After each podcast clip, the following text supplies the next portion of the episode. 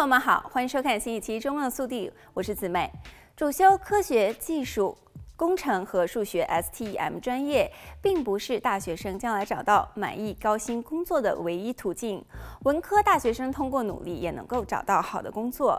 大学生攻读的专业不同，常常影响着毕业之后的工作收入差距。根据美国人口普查局二零一八到二零二二年的统计数据，获得学士学位的大学毕业生收入中位数最高的就是 STEM 专业的学生，包括五大类专业。工程学、计算机和数学、物理以及相关科学、商业、社会科学，收入中位数最低的就是文科专业的毕业生，其中包括的专业有视觉和表演艺术、教育、心理学、多学科研究、文学和语言。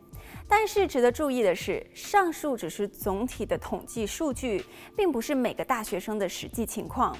总部位于加州旧金山的金融科技公司 NerdWallet 给出了一些专业专家认可的建议，可以帮助您的文科学位获得回报。在选择院校或者是专业课程之前，最好先研究毕业后的就业和薪资前景。通过美国教育部的大学计分卡，研究各个大学的学生成绩。大家也可以使用美国劳工部的职业前景手册来比较不同行业和工作职位的平均收入。收入数据可以帮助您来确定大学贷款的额度。根据经验，在毕业后的第一年，学生贷款的每月还款额应不超过税后月收入的百分之十。因此，年收入为五万美元的借款人最好不要借超过两万九千美元的学生贷款。此外，也可以尽早的就开始职业规划，从高中或者是大学一年级开始就考虑未来的职业。此外，实际工作经验对于找到第一份工作也是至关重要。实习可以帮助大家丰富简历，建立职业网络和新技能。